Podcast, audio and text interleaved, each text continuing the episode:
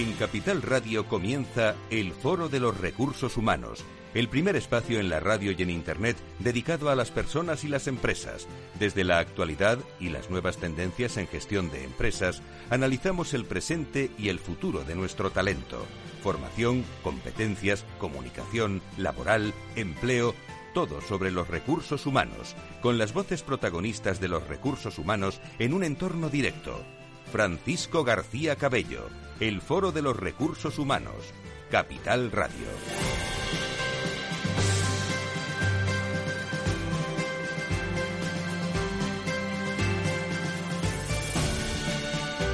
¿Qué tal? Muy buenos días. Bienvenidos a este lunes 14 de febrero del 2022.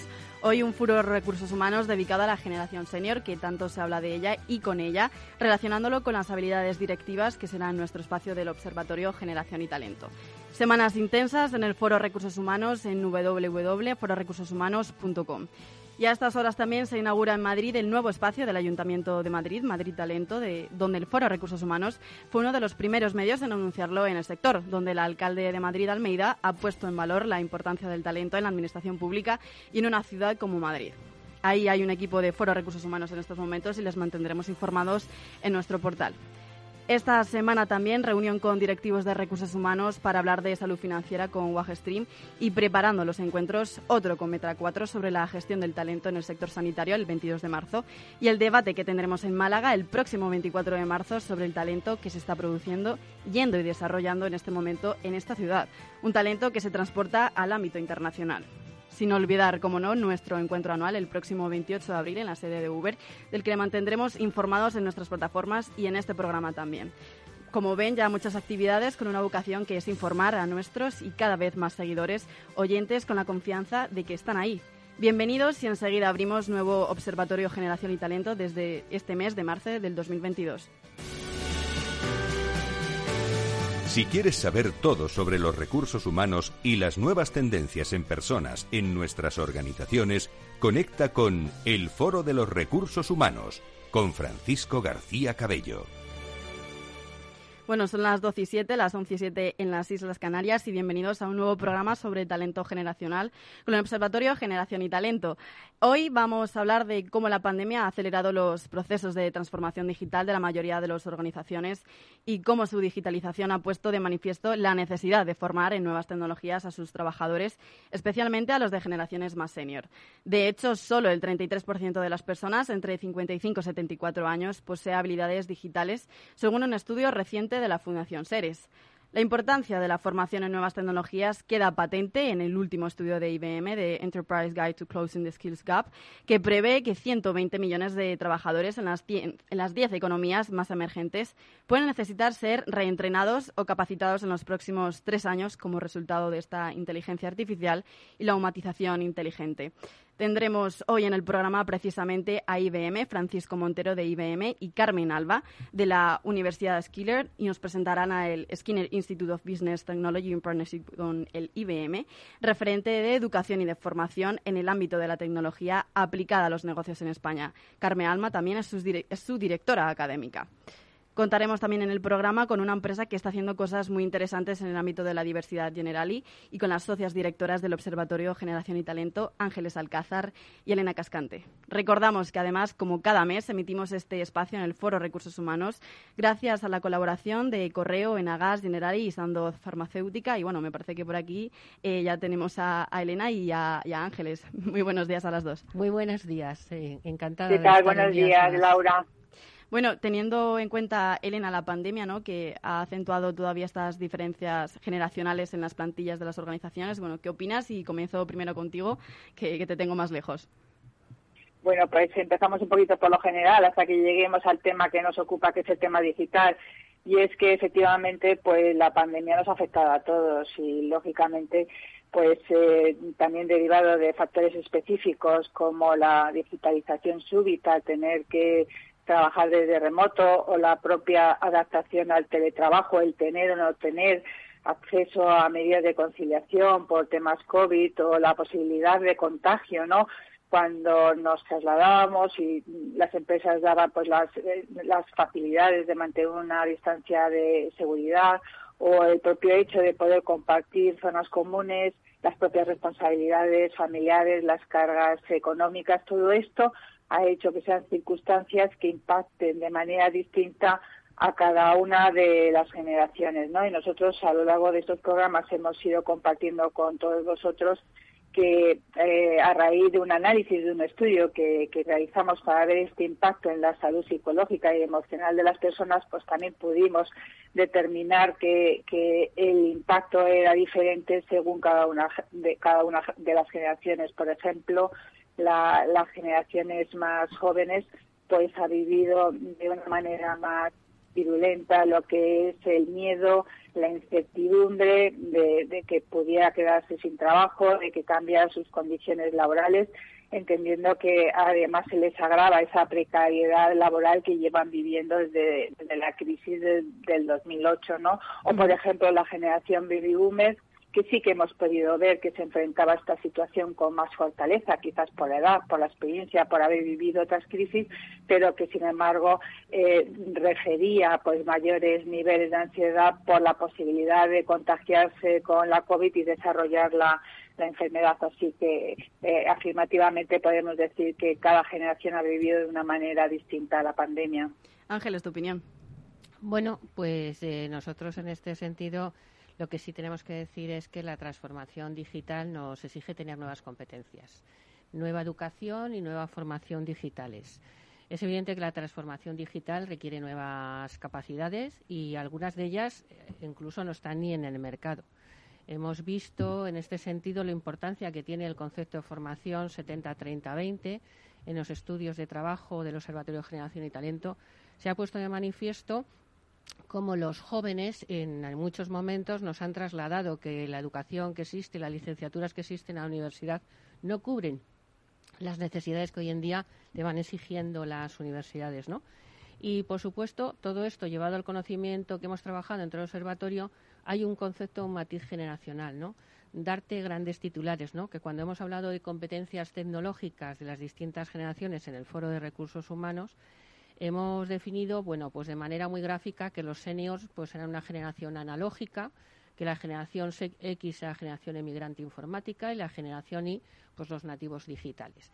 Pero estos títulos también van cambiando y la pandemia lo ha puesto de manifiesto, ¿no? Los propios nativos digitales, que son la generación Y, los millennials, ¿no? Conocidos, pues son los nacidos del 82 a 92 y ya tienen 29 añitos.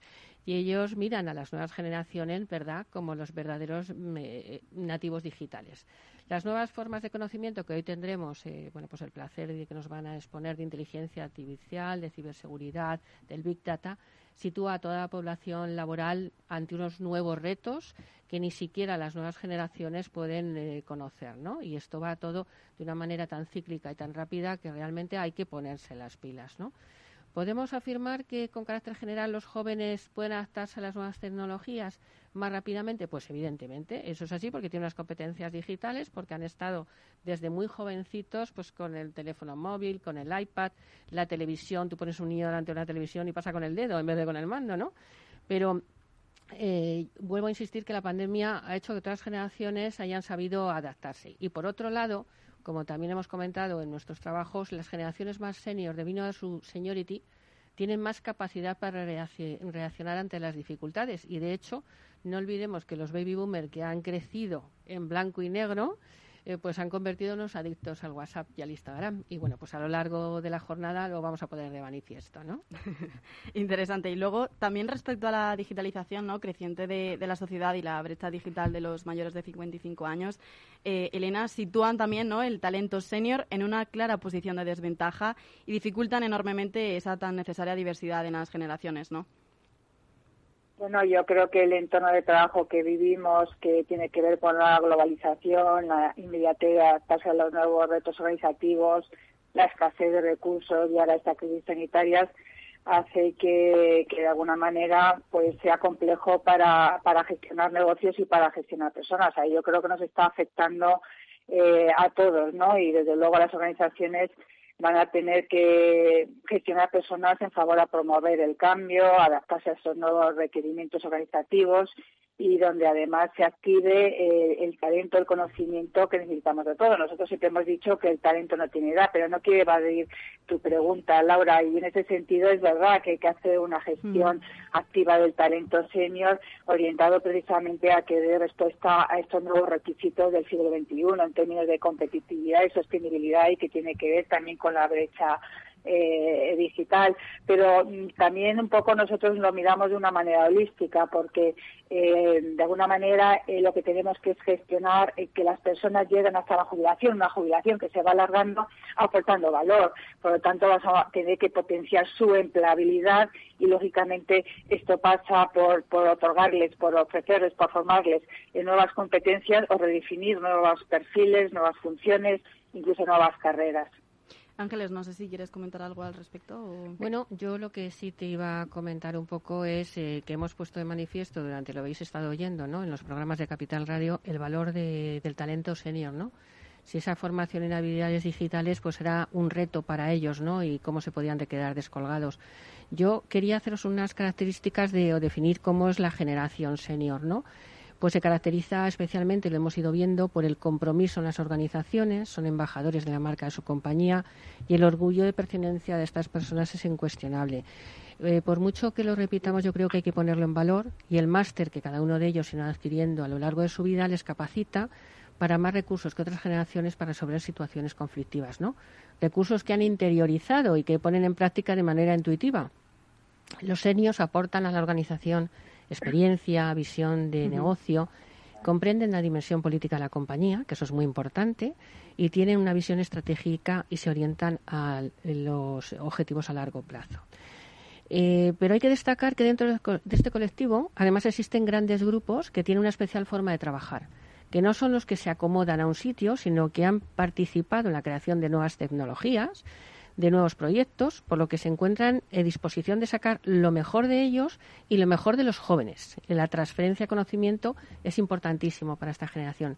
Son los sabios del lugar y alguien ha realizado las chimeneas de cofrentes, es decir, vale, ahora estamos con la tecnología, pero bueno, son los pilares del conocimiento tecnológico y científico, ¿no? No solo tienen ese conocimiento técnico, sino que además cuentan con otras habilidades que en muchos casos las nuevas generaciones las tienen, las nuevas las nuevas generaciones tienen competencia, tienen todas los eh, todos los máster, toda la educación, pero tienen habilidades que desarrollar. Y esta generación, sin embargo, tienen pues un aspecto de comunicación, de colaboración, de empatía y lo más importante, que se resisten a no formar parte de esta sociedad en un continuo ritmo de transformación apasionante del que quieren formar parte.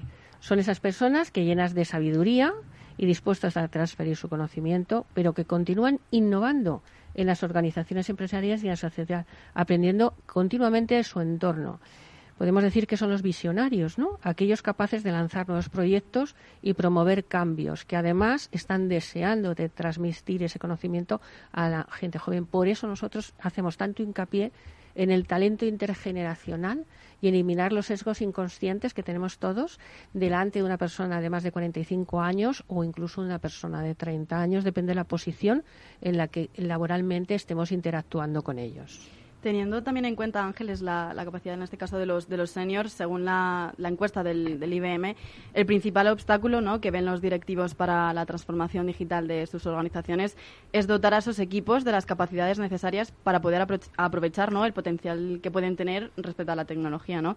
¿Estás de acuerdo?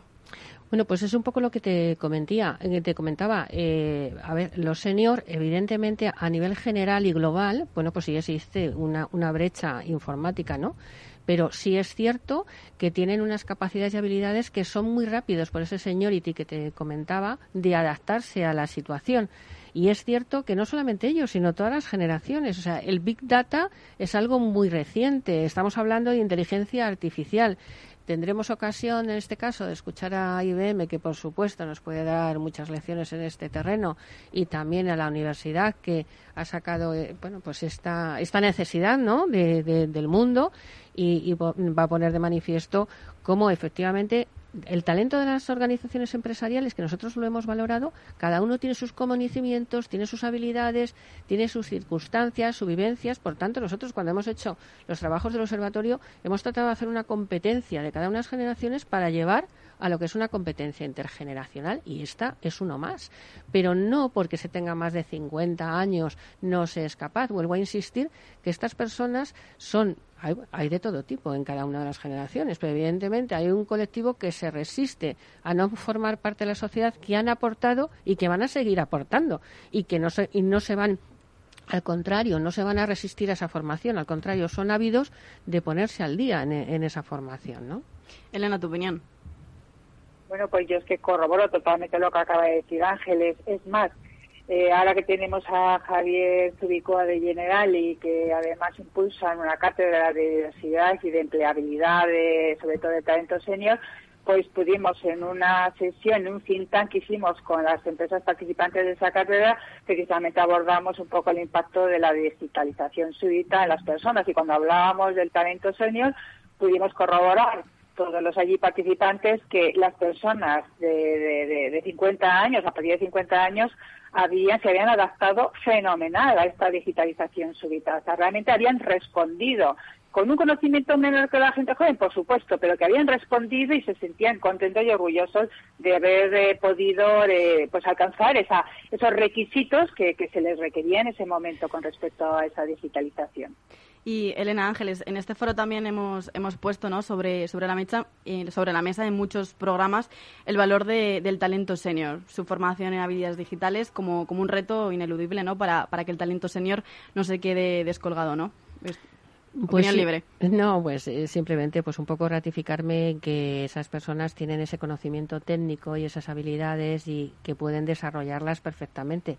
Eh, hemos participado en distintos foros donde ellos han puesto de manifiesto su inquietud, y Javier lo podrá comentar porque ha participado en ellos, su inquietud y su formación, ¿no? Tanto la formación que tienen individualmente como colectivamente y cómo ha contribuido a sus compañías. Estamos hablando de esas personas que se resistían de alguna manera a que no se contase con ellos y que quieren transformar la organización, quieren transformar el mundo. Y algo que está, fijaros, pues bueno, voy a, voy a hacerme un poco, me voy a sacar un poco del gorro, pero fijaros que de actualidad está el tema este políticamente, ¿no? Que de repente, bueno, pues hay un partido político que puso una persona, una figura, porque tuviese el rol, el mismo modelo que de los otros dos partidos, ¿no? Y resulta que ahora, bueno, pues están cuestionando que han dejado a lo mejor en, en la cabina de atrás aquellas personas que tenían el seniority y el conocimiento tanto de la experiencia como ministros, como políticos, etcétera, y bueno, pues que parece que van a salir a la nueva palestra, ¿no? Esto yo creo que es un hecho evidente que no podemos dejarnos por modas, sino por conocimiento y por talento. Elena.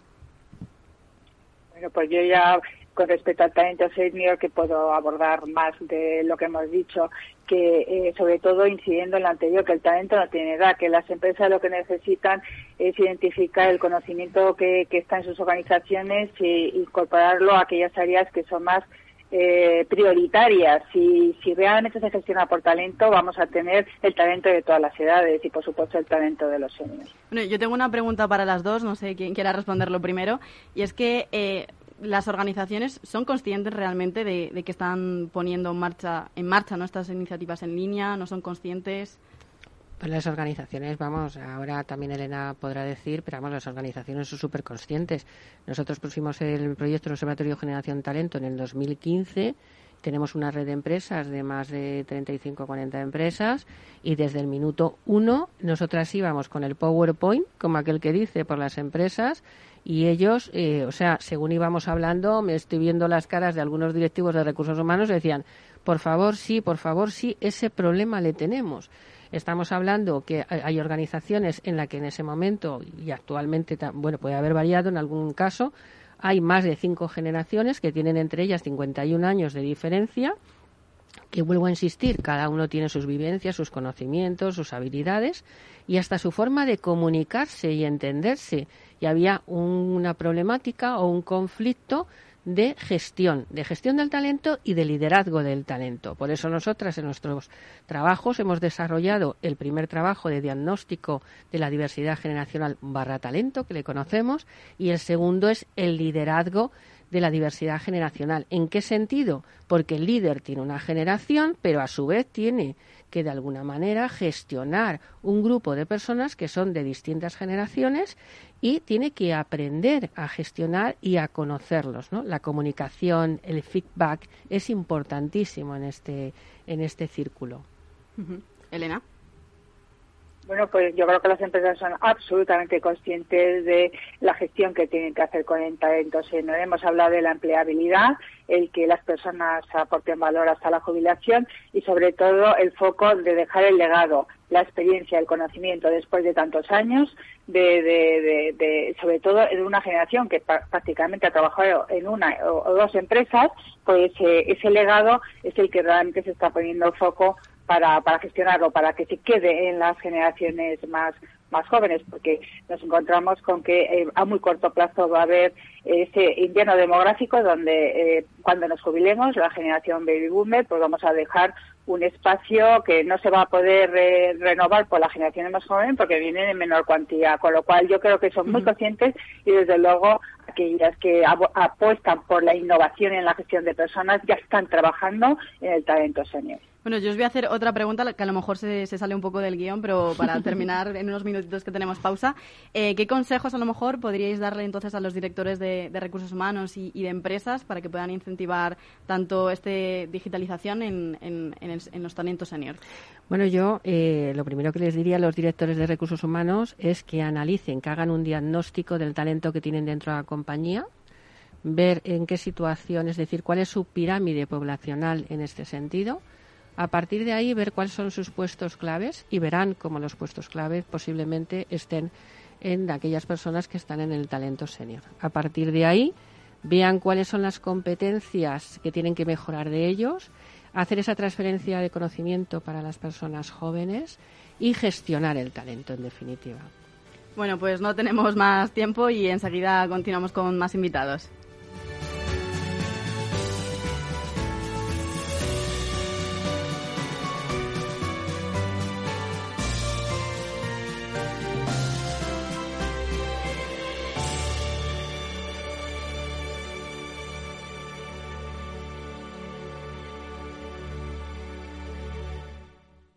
Es tener una red de asesores a tu lado para ofrecerte un asesoramiento personalizado a la hora de tomar decisiones de inversión. Mucho más es poder decidir cómo y dónde invertir con el mismo apoyo, facilidad e información disponible, pero cómodamente, desde tu ordenador o dispositivo móvil, allí donde estés.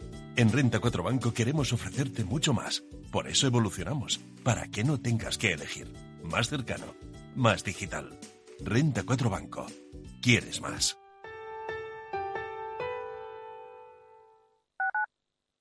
Capital Radio Madrid 105.7. ¿Quieres conocer lo que mueve a los líderes globales? ¿Lo que les apasiona? ¿Lo que les asusta? ¿Lo que aprenden cada día? Te los traemos cada semana a Capital Radio. Soy Raúl Castro y todos los jueves a las 10 de la noche puedes escucharnos en Líderes Globales, aquí en Capital Radio.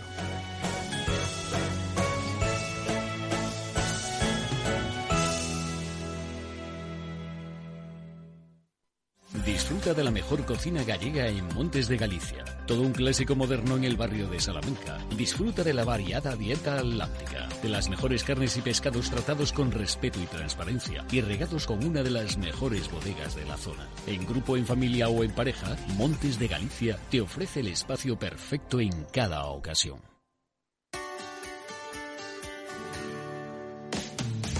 ¿Te imaginas un programa de radio donde el talento es protagonista? Lo tienes en Capital Radio. Humanos en la Oficina, el programa más humano y divertido creado por el galardonado speaker internacional Miguel Ángel Pérez Laguna, todos los viernes a la una de la tarde.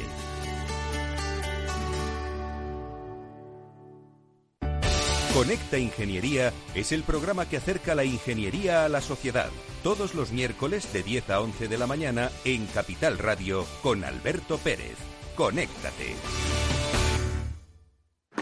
Si te gusta el pádel, en Capital Radio tenemos tu espacio. Todos los martes a las 22 horas saltamos a la pista para contarte la actualidad del World Padel Tour, los torneos amateur, las novedades de las marcas y toda la actualidad relacionada con el segundo deporte más practicado de España. Esto es Padel, los martes a las 10 de la noche en Capital Radio. Capital Radio.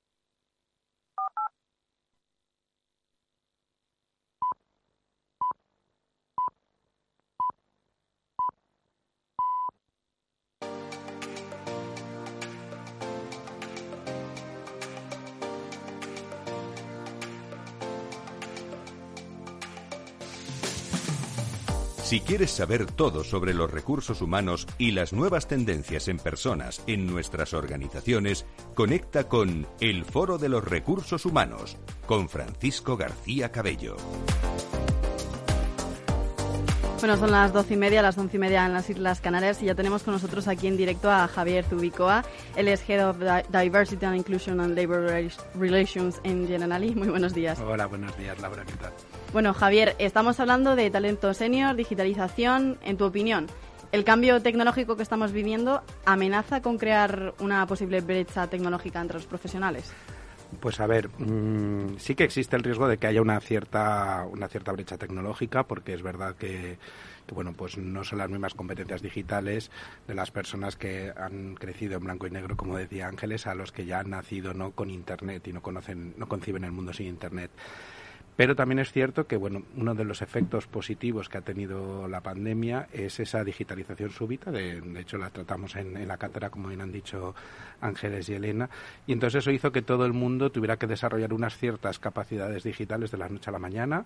Eh, ya no se iba a la oficina, no había, no había reuniones presenciales, no había papel. Y bueno, pues todo eso ha hecho que determinadas cuestiones se, se desarrollaran muy rápido.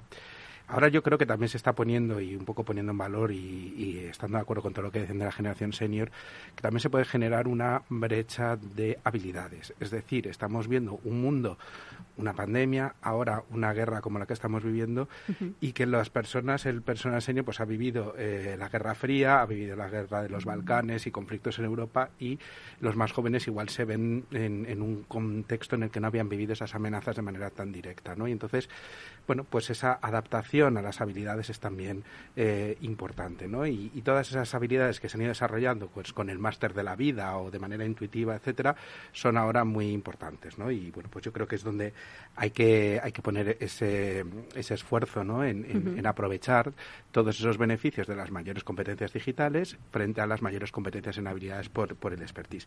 Y una buena noticia que, bueno, pues en las encuestas que yo creo que todas las organizaciones, en particular la nuestra en general, hemos hecho, era ver un poco cómo cómo habían vivido ese proceso, ¿no? Entonces, además del acompañamiento que una empresa tiene que dar en la incorporación de todas esas nuevas maneras de trabajar, de todos esos eh, tips, consejos para, para amoldarse a esta nueva realidad, pero hemos preguntado también si había habido apoyo, si había habido solidaridad intergeneracional y los resultados han sido altísimos en las encuestas. ¿no? Yo creo que eso es importante, como todo el mundo, con, estos temas tan eh, difíciles y tan eh, intensos e, inusitados como había sido el tema de la pandemia, como las plantillas se han apoyado y el que sabía menos de una cosa ha apoyado a los demás. ¿no? Entonces, bueno, yo creo que esa, esa solidaridad intergeneracional ha hecho también pues que esa brecha parta ya más corregida de lo que igual nos hubiéramos visto en 2019. ¿Y, cómo estáis abordando este, este reto desde Generali?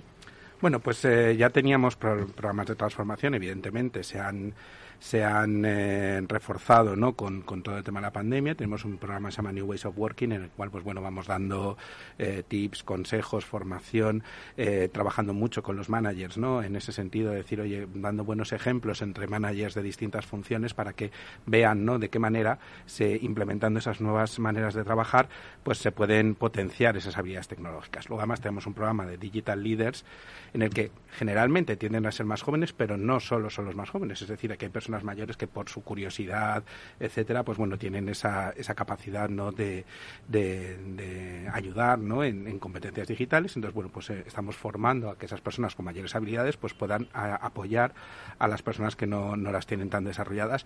Y luego además también teníamos un, seguimos manteniendo un programa de mentoring recíproco, ¿vale? En el cual, pues bueno, hacemos un poco en esa línea que estábamos comentando, ¿no? Eh, que haya esa transferencia transferencia de conocimientos. Parte de ello son las habilidades tecnológicas, pero también hay conocimiento de cómo funcionan las nuevas generaciones, eh, hábitos de consumo, que es importantísimo en una organización. Entonces, cómo son los hábitos de consumo, las formas de comportarse de cada generación, eh, decía el consumo, pero también como colaboradores, como compañeros en un grupo de trabajo, qué perspectivas.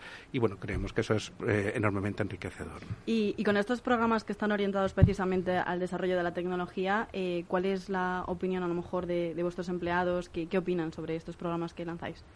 Bueno, los empleados están muy contentos y, las validaciones. Es importante también hacer esa monitorización, ¿no? Seguimiento a través de encuestas, etcétera, que a veces breamos, ¿no? A nuestros empleadas y empleados a encuestas, etcétera, pero también es importante tener ese feedback, ¿no? Esa respuesta de cómo lo están viviendo para, bueno, pues ir mejorando o ir haciendo acciones más específicas. La verdad es que están siendo muy valorados y bueno, pues hay que seguir trabajando en ello. Esperamos que siga siendo así. Y ahora también, viendo que vamos eh, bueno, llegando al final de esta crisis sanitaria y que es importante que los líderes se encuentren preparados para poder manejar de manera un futuro más digital, ¿cómo puede ser eso? Bueno, es eh, fundamental capacitar y acompañar a nuestros líderes en todos eh, los, cambios que está habiendo, ¿vale? Ha habido un cambio en el liderazgo, ya no es un liderazgo tan jerárquico como era hace unos años y ahora, pues bueno, tenemos todos los contextos híbridos, entonces eh, pasamos de un entorno presencial a un, contexto híbrido y un contexto en el que, bueno, pues el conocimiento, pues hay más repositorios, hay más formas de, de llegar al conocimiento antes era muy importante traerlo de casa y ahora pues bueno hay muchas cosas que las puedes consultar las puedes mirar etcétera. Por lo tanto es muy importante también las habilidades. Estamos trabajando muchísimo las habilidades. Tenemos un programa de digamos managerial acceleration program que se está centrando en este nuevo módulo que estamos haciendo en este año en cómo gestionar equipos en remoto cómo tener esas habilidades cómo estar orientados a la diversidad a cómo eh, distintas personas pueden eh, responder a distintos intereses e inquietudes y que por tanto también requieren eh, gestión eh, personalizada. Es decir, toda esa personalización que hacemos de productos también la tenemos que llevar a la gestión de personas.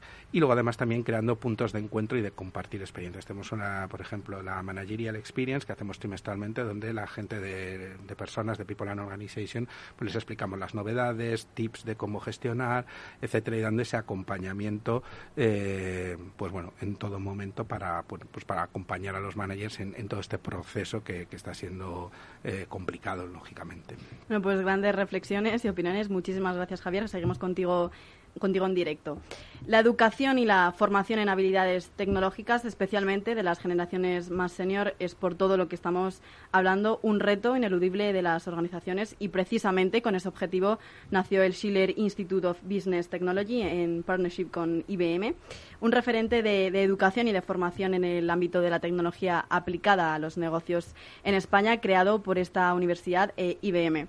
Contamos también para hablar de esta iniciativa con su directora académica Carmen Alba y con Francisco Montero. Muy buenos días a los dos. Muy buenos días.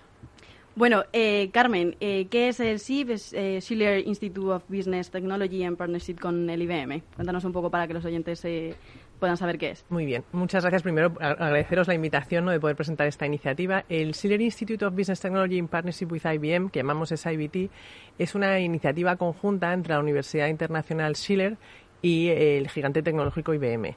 Es una iniciativa que pretende pues eh, acercar ¿no? todo esto que estamos hablando hoy, ¿no? esta necesidad que hay ¿no? de formación en digitalización, en business technology en concreto, y dado pues, todas las necesidades que hay de recapitalización y, y, formarnos en las nuevas tecnologías. Entonces, lo que pretende es ser una iniciativa que sea un punto de encuentro entre la universidad, la sociedad y la empresa, y tenemos, trabajamos en distintas áreas de actuación. Trabajamos en, formación, tenemos una serie de, programas eh, relacionados con business technology, también trabajamos en networking, o sea, pretendemos ser un punto de encuentro, ¿no? como comentaba antes, entre universidad, sociedad y empresa, y para eso pues vamos a dar eh, premios a buenas prácticas empresariales, eh, vamos a, fomentar y hacer ¿no? foros de, en torno a los distintos sectores que están impactados por esta transformación digital. Luego también pretendemos eh, promover la investigación, la investigación aplicada, o sea, el, promover que se investigue en torno a business technology de la mano de las empresas según las necesidades que puedan tener. Eh, y luego, por último, también el emprendimiento tecnológico. Entonces, es una una, iniciativa conjunta entre, entre el, grupo IBM y la Universidad Schiller, que es una universidad americana, como se decía, es la primera universidad americana que se constituye en, Europa Está, bueno, estamos presentes desde el año 61, tenemos cuatro campus en Madrid, en, en París, en Heidelberg, en Alemania y en Estados Unidos, entonces tenemos presencia muy global y somos pues, muy afines ¿no? a, esta filosofía de IBM. ¿Y, a quién van dirigidos todos estos cursos y estos programas que nos imparte también? Pues a ver, es para eh, perfiles muy diversos. Estamos hablando ¿no? de diversidad generacional y nosotros pues pretendemos llegar ¿no? a, perfiles muy diferentes. Hay programas que son más técnicos y programas que son menos técnicos. Pues pretendemos eh, todos aquellos, bueno, esta diversidad a la que estamos hablando, pues pretendemos poder llegar a ella teniendo programas más específicos para esos perfiles técnicos que tengan necesidad de estar ¿no? absolutamente actualizados en, en, en, todo lo que estamos hablando de transformación y business technology, etcétera, y para perfiles no técnicos que tengan que ser conscientes de esa necesidad de eh, recapacitarse ¿no? y capacitarse en, en, estas nuevas tecnologías y puedan empaparse y ver el potencial que tiene pues desde la inteligencia artificial a, business analytics y big data, por supuesto a ciberseguridad. Entonces el perfil es muy amplio para directivos que quieran eh, formarse y conocer el potencial que tienen, perfiles técnicos que necesiten saber eh, y estar muy al día de las nuevas tecnologías y bueno para jóvenes profesionales que se está viendo, bueno, habías comentado, ¿no? Tú antes esa necesidad que hay de formación y el propio IBM, el World Economic Forum, está hablando constantemente de la necesidad de estos perfiles para dar respuesta ¿no? a, estos empleos del futuro. Entonces, la pretensión es, según el tipo de programa, pues tenemos perfiles diferentes a los que nos, a los que nos dirigimos. Tenemos programas más largos y más cortos y de distintas temáticas. Entonces, pues eso, hay mucha diversidad en el sentido amplio. Y, con todos estos programas que habéis lanzado, ¿qué os aporta también la, alianza de, IBM, ¿no? esta iniciativa? Y aprovecho ya también que tenemos aquí a, Francisco para, para, ver qué opinan también al respecto los dos. Bueno, pues eh, yo creo que esta, esta alianza es beneficiosa para ambas partes. O sea, para nosotros, por supuesto, ir de la mano ¿no? de IBM pues es, es, es, muy positivo en el sentido de que ir eh, de la mano de un líder tecnológico que es global, ¿no? que como nosotros, que estamos en distintas ubicaciones, pero la, la, el, el, todos los programas están diseñados por IBM, están dirigidos por IBM y el claustro es de IBM. Por tanto, estas son programas muy, muy actualizados. Es con, lo imparten profesores que están todo el día tocando tecnología y son conscientes ¿no? de esas necesidades que hay en el mundo de, de, la empresa. Entonces, para nosotros, pues ir de la mano de IBM, pues es que tengo aquí a, a Paco, eh, es, es, un privilegio, es muy positivo. Yo creo que es pues eso, como somos perfiles muy parecidos de, ¿no? esa capacidad internacional que tiene también Schiller y la excelencia educativa en unión con ese, este liderazgo que hay en tecnología por parte de IBM, pues yo creo que es algo francamente atractivo y muy diferente a lo que se pueden ofrecer, ¿no? pueden encontrar en otras instituciones educativas. Eh, Francisco, también la transformación digital, que es un concepto ¿no? que existe desde hace ya muchos, muchos años, ¿por qué es tan relevante formarse ahora en Business Technology? Bueno, pues eh, Laura, la transformación digital, como bien dices, ¿no? pues lleva en el mercado el concepto acuñado 5, 6, 7 años, ¿no? quizá. Eh, y es una realidad, ¿no? Yo creo que los negocios cada vez están más, eh, más influenciados por la tecnología, son más cambiantes, pueden hacer cosas de manera muy diferente, ¿no? Y la realidad es que a día de hoy la pandemia ha venido a acelerar esto, ¿no? O sea, decisiones o comportamientos que las compañías hubieran adoptado o modificado durante los próximos 5 o 10 años lo han tenido que hacer en dos años, ¿no? Nos encontramos ejemplos muy variopintos y todos los hemos vivido en primera persona. Eh, al principio de, la charla ¿no? hacía referencia al estudio de IBM ¿no? en el que cifraban en 120 millones ¿no? la población ¿no? a la que a la que hacer reskilling, upskilling, ¿no? permitirme decirlo así. ¿no? Eh, a día de hoy, yo creo que la semana pasada ya estábamos hablando de 150 millones. ¿no? El World Economic Forum eh, solamente cifra en 60 millones los empleos relacionados solo con la inteligencia artificial, que es un dato muy relevante. ¿no? ¿Por qué ahora? No? Eh, yo creo que la inteligencia artificial es clave para IBM. Hemos sido pioneros eh, en este ámbito, ¿no? Eh, tecnológicamente hablando, y, lo somos de la mano con las empresas, y lo queremos ser y lo somos también de la mano con, la, de la mano con las academias, ¿no? con las universidades. Yo creo que en el SIBT, pues el punto de encuentro internacional también nos permite ser capaces de formar ¿no? a estos profesionales eh, con un sabor muy empresarial, con un sabor muy de negocio, muy de empresa final, ¿no? que yo creo es un gap eh, recurrente ¿no? Eh, todos los que hemos estudiado, ¿no? que, hemos vivido y que a día de hoy pues hay mm, fantásticas oportunidades para cubrirlo. ¿no? Se habla también de mucha transformación digital dentro de las compañías, pero ¿qué pasa con las personas? Bueno, pues yo creo que has dado la clave, ¿no? Yo creo que eh, plataformas tecnológicas eh, cloud, ¿no? Como, como la de IBM permiten eh, que, la, que la tecnología ¿no? esté a disposición de cualquier persona, ¿no? Gran Mm, tecnología sí. que antes solo utilizaban ciertas empresas, pues a día de hoy ¿no? la, la pueden utilizar pues cu- cualquier persona prácticamente, ¿no? Y esto, eh, de alguna manera, lo que rompe es la dinámica, ¿no? Dice, cualquier empresa, cualquier persona puede utilizar la tecnología, pero las personas tienen que saber utilizarla, ¿no? Y, y cuando digo tienen que saber, tiene mucho, muchas dimensiones, ¿no? O sea, primero tienen que estar capacitadas digitalmente para poder afrontarlas, pero luego también entramos en disciplinas complejas, ¿no? Complejas eh, como la inteligencia artificial, ¿no? O sea, esto no es solo trazar algoritmos eh, donde la inteligencia artificial apoye, mejore ¿no? Eh, a las compañías, sino que hay que saber que, que no, que, que esto no elimina puestos de trabajo, sino que lo que viene es a especializar mucho más a las personas para que sean capaces de, de tener mucho más valor y aportar más valor a las empresas. Pero luego también tiene dimensiones complejas como la explicabilidad de la inteligencia artificial, donde IBM es pionera y será parte ¿no? de la temática que, que veamos en el SIBT. ¿no? Es eh, cómo soy capaz de dar explicabilidad a las decisiones que está tomando la inteligencia artificial y por qué me propone determinadas eh, decisiones. ¿no? Eh, esto es clave en industrias reguladas como la banca o, seguros, pero también eh, eh, en el sentido de eh, cómo puedo evitar sesgos, ¿no? Pues por género o por raza, ¿no? O sea, tengo que ser muy capaz, ¿no? De que esta inteligencia artificial sea una inteligencia artificial con ética, ¿no? Que es, Y, que- y con este partnership, eh, ¿qué ofrece, en este caso Schiller, en, en este campo? Pues eh, yo creo que, fíjate, para mí una de las claves es que eh, Schiller tiene a disposición de todos sus alumnos eh, la plataforma tecnológica de IBM. Pueden utilizarla y tienen eh, directores de programa eh, que están en el día a día de las necesidades de los clientes, ¿no? Lo cual la hace muy diferencial, ¿no? No, no, no, no enseñamos inteligencia artificial porque sí, sino que la enseñamos aplicada a determinados sectores y a determinados negocios, ¿no? Con la sensibilidad del día a día de nuestros clientes, ¿no? Que, que está impreso en, en todos nuestros profesionales, ¿no? Entonces yo diría que esa es la, la característica más, eh, más significativa, aunque como, como bien apuntaba Carmen, también yo creo que la internacionalización es, es clave, ¿no? Yo creo que, que el hecho de que la cultura de Schiller sea una cultura internacional, pues de alguna manera casa a la perfección con la cultura de IBM, ¿no? Como, como empresa, pues con más de 100 años de historia eh, y multinacional donde, donde la presencia de los profesionales es clave y, y donde las carreras profesionales son continuamente adaptables, ¿no? O sea, continuamente nos estamos redactando los propios profesionales de, de IBM para beneficiar a nuestros clientes, ¿no? Y eso es, es la cultura que intentamos inyectar también en SIBT. Bueno, yo también te lanzo la misma pregunta que, que le, que le hice a, a Carmen sobre qué os aporta eh, esta alianza, eh, esta iniciativa, ¿cuál, ¿cuál es tu opinión al respecto? Pues Francisco. Sí. Eh, a ver, yo diría que el- la alianza para IBM, como decía, ¿no? O sea, eh, tenemos, o sea, vivimos en un espejo, ¿no? Con, con el SIBT, porque primero son internacionales, segundo, ¿no? Eh, pues están liderados por por profesionales de primera línea, ¿no? que además en este caso son mujeres. Nosotros apostamos en IBM por el STEAM, ¿no? porque las mujeres aporten mucho en la tecnología. ¿no? Eh, hablamos de su CEO, hablamos de la directora académica. ¿no? Eh, bueno, pues yo creo que hemos encontrado un espejo en Schiller, hemos encontrado un espejo en el SIBT de lo que, de lo que desde IBM pues también forma parte de nuestra cultura y de nuestros valores. Bueno, y también en un contexto de, de constante cambio como, como el actual, y es imprescindible que, que la universidad y la empresa aunan fuerzas para poder crear una oferta educativa que responda a las demandas de la formación ejecutiva. ¿Qué opináis? Esta ya es una pregunta abierta para todos. Ángeles, Elena, Javier.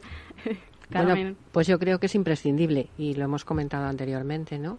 Hemos visto cómo, bueno, pues las necesidades académicas se tenían que sí o sí adaptar a las necesidades de la sociedad y de las necesidades de la empresa. En este caso, pues fíjate qué binomio más importante. Estamos hablando de IBM, que es una empresa pionera en todas estas materias, y de una universidad como Schiller, que también tiene un aspecto internacional fundamental y bueno, que está integrada por personas como Carmen, como Marta, que son unas personas, como he dicho antes, son visionarias, están viendo las necesidades y están poniendo los medios a su alcance, ¿no? Entonces, yo creo que es imprescindible que, que la universidad eh, se ponga las pilas, universidad en general, porque es cierto que nosotros cuando hemos estado hablando con, los, con la gente joven en, en los foros, y Javier te lo puede eh, corroborar, pues realmente ellos eran ávidos, son, son una gente joven que quieren retos, que quieren innovación, están continuamente en formación. ¿Por qué? Porque quieren destacar, pero es que no encuentran en muchos casos esa formación y ellos mismos son autodidactas por distintos medios que no son la universidad, mm. sino que es las redes, eh, internet, etcétera, y bucean en ello, ¿no? En la, en la formación. Así que yo creo que es daros la enhorabuena. Muchas gracias. Sí, no, totalmente de acuerdo con, con, todo lo que, lo que exponen y iniciativas como esta reflejan efectivamente esa, esa necesidad, ¿no? Es importante trabajar la empleabilidad y hoy pues la empleabilidad es necesario tener unas habilidades, eh, evidentemente todas estas habilidades tecnológicas, pero también la orientación a la diversidad. La diversidad se está convirtiendo en la gestión de la diversidad, la inclusión, la equidad, una cuestión que va a ser como la prevención de riesgos laborales, una cuestión que, bueno, pues va a ser eh, prácticamente normativa, ya lo es en determinados aspectos y, bueno, pues todas esas habilidades, además toda esta generación más joven que de eternos becarios, de másters, etcétera, pues eh, eh, viven muy pegados a la formación y la demandan porque la llevan mucho más interiorizada en, el ADN, esa formación continua, porque han estado muchos más años formándose y la echan, la echan en falta. Es verdad que mucha parte de eso tiene un matiz experiencial que es importante, como hemos visto que las generaciones más eh, veteranas lo, lo desarrollan de manera intuitiva, pero bueno, pues todo ese conocimiento hay que tratar de, recogerlo, de, poder ofrecer, de sistematizarlo y además, bueno, pues tener, estar preparados, ¿no? Para, para un mundo enormemente cambiante. Francisco y Elena, os, os pido brevedad, pero por favor, ¿qué opináis sobre esto?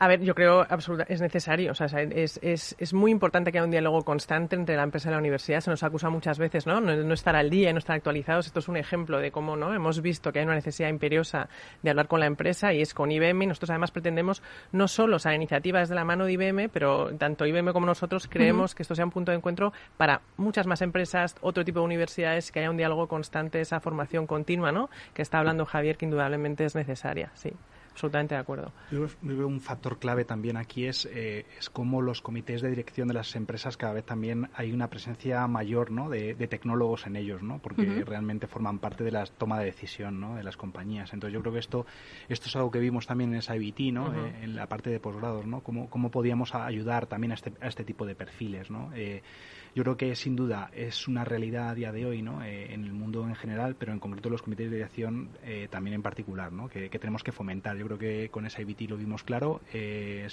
por cierto, continuará, esto acaba de arrancar porque la formación es continua mm. y de hecho probablemente estemos formando profesionales que, vayan a trabajar ¿no? en puestos de empleo que a día de hoy ni existen, ¿no? con lo cual también la, la formación que vamos a hacer será muy multidisciplinar para que tengan esa capacidad de adaptación que necesitamos en todas nuestras empresas. Elena, vuelvo y, retomo contigo, ya que no te tengo aquí en directo. Eh, ¿Qué avances también habéis tenido en relación con el diseño del modelo de gestión de diversidad 360? Bueno, pues para que nos esté escuchando, que sepa que el nuevo reto del Observatorio Generación y Talento es abordar el diseño de un modelo de gestión de diversidad de, con una visión holística, donde los gestores de personas puedan integrar eh, pues eh, la gestión de todas las diversidades, que se pueda gestionar personas desde la perspectiva de la diversidad.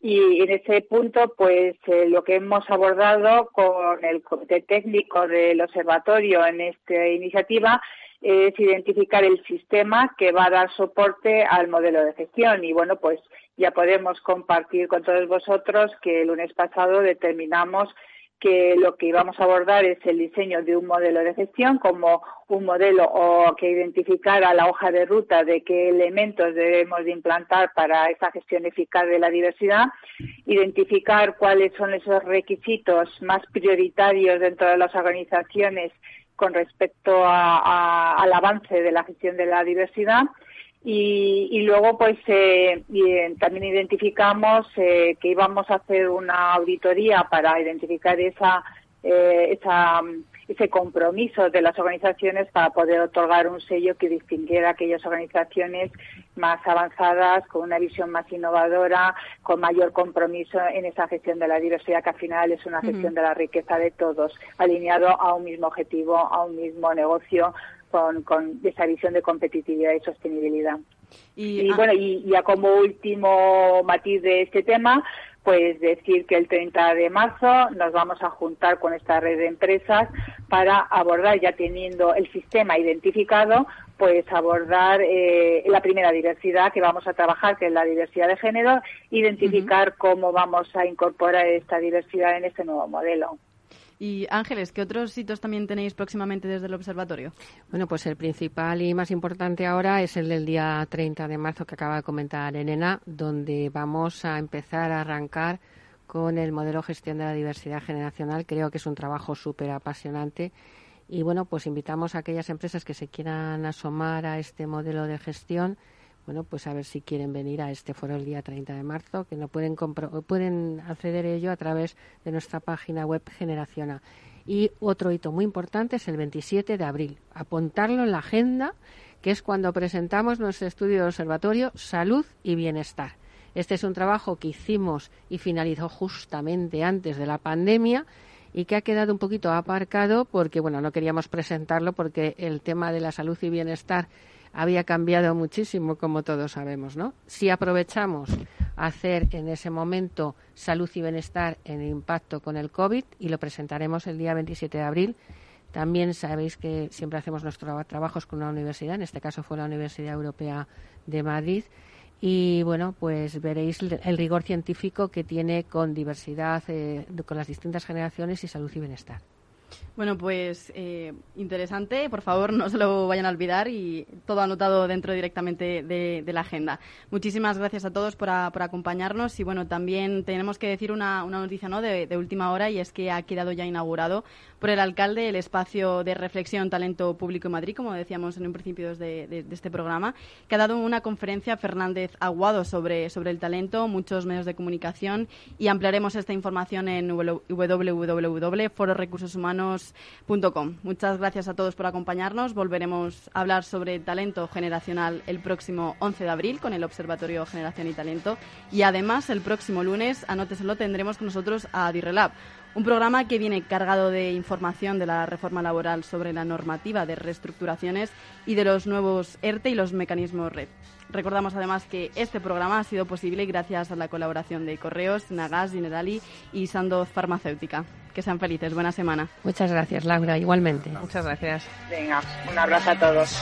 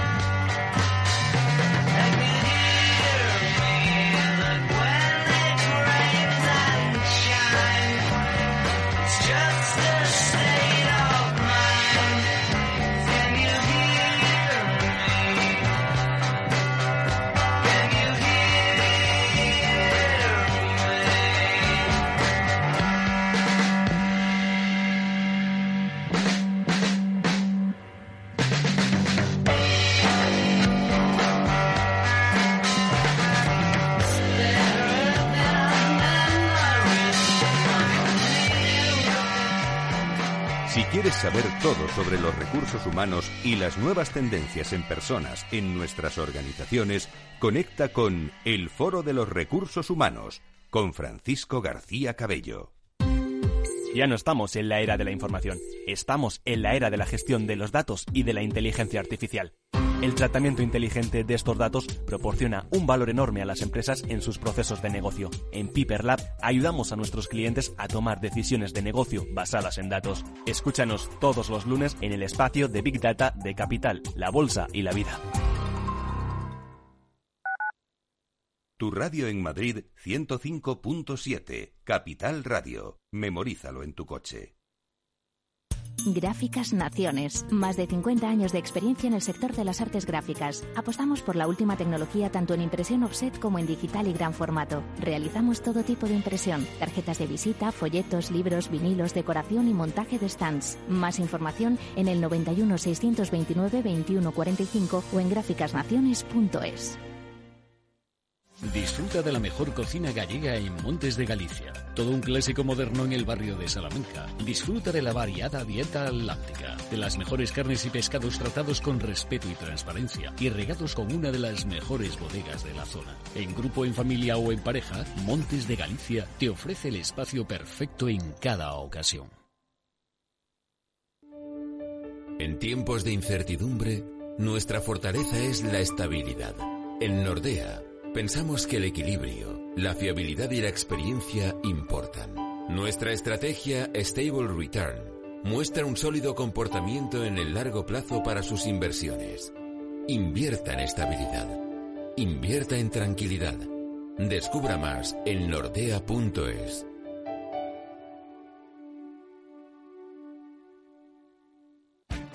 Esto te estás perdiendo si no escuchas a Rocío Arbiza en Mercado Abierto. Yago Arbeloa, presidente de Mio Group. El mercado se mueve en dos grandes grupos, que son eh, las grandes consultoras y las grandes agencias multinacionales, y otro nivel que es el de las agencias independientes, que más o menos está a un orden de magnitud por debajo. Y creemos que hay una oportunidad en un mercado atomizado eh, de consolidar el mercado. Mercado Abierto con Rocío Arbiza.